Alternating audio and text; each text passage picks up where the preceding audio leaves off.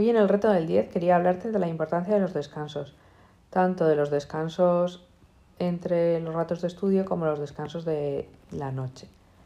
Yo te recomiendo que empieces a utilizar si quieres la técnica Pomodoro, que son 25 minutos de estudio y 5 de descanso.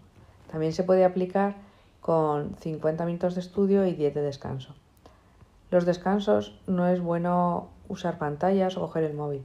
Es mejor dar un paseo, hacer un poco de ejercicio, unas sentadillas o un salto o un poco de flexiones o beber agua, hidratarte o distraerte pero no fijando la atención en una pantalla. Y los descansos de la noche son fundamentales. Si duermes bien por la noche, fijas más los conocimientos que has tenido durante el día.